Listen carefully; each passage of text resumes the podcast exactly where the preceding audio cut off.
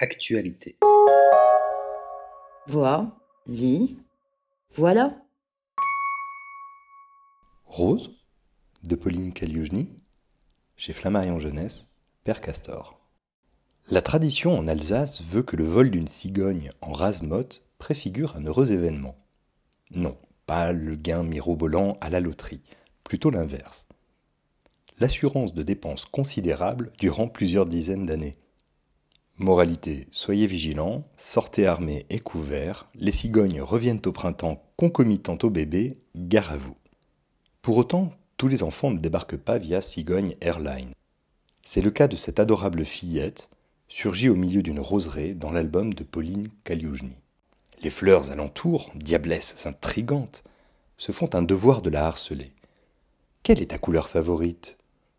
C'est la rose d'ailleurs qui lance le sujet reprise en chœur par ses congénères. Les renoncules plaident pour le orange, tournesol et chrysanthème pour le jaune, l'artichaut, timidement, suggère le vert, et le chardon, le bleu. En somme, voici les voyelles de Rimbaud revisitées, A noir, E blanc, I rouge, U vert, etc., mais à la sauce botanique. Jusqu'au dahlia noir de G donnant un avis que nul ne lui avait demandé. Sollicité de toutes parts, L'enfant s'épuise et finit par s'endormir. Elle a traversé tout le jardin et toutes ses fleurs n'ont pas cessé de la harceler. Au matin, elle est réveillée par une odeur sucrée, un parfum exquis, presque doré.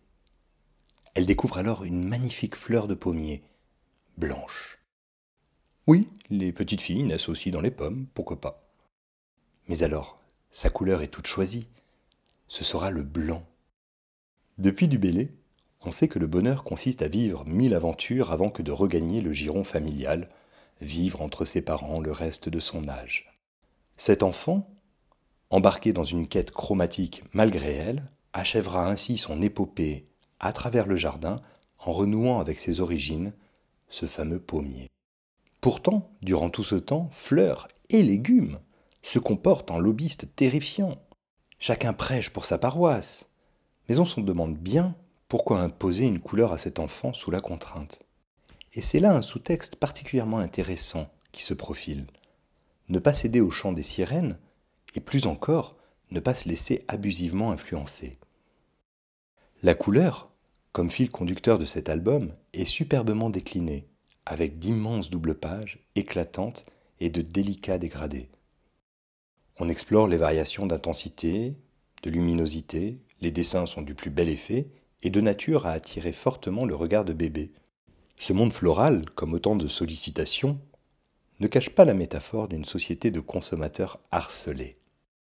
Et sans trop le rechercher, René Girard pointe le bout de son pistil, lui ainsi que la critique du désir mimétique qui transparaît entre deux pétales. Certes, ce jardin fleure bon, mais les appels insistants des fleurs resteront feuilles mortes. Le lecteur, lui, savoure avec gourmandise les illustrations, dont les différentes sources d'inspiration sont citées en fin d'album. Le tout se conclut sur une association que Baudelaire lui-même n'aurait pas reniée, couleurs, parfums et sons qui finissent par se répondre, enfin. Au jardin comme ailleurs, l'harmonie des couleurs et des sens prédomine et l'emporte. Et surtout, vive les petites filles qui n'acceptent pas, sous le poids des habitudes, de ne voir la vie qu'en rose. Comme toujours, le texte et les visuels sont à retrouver sur www.actualité.com. Merci de votre écoute et à bientôt.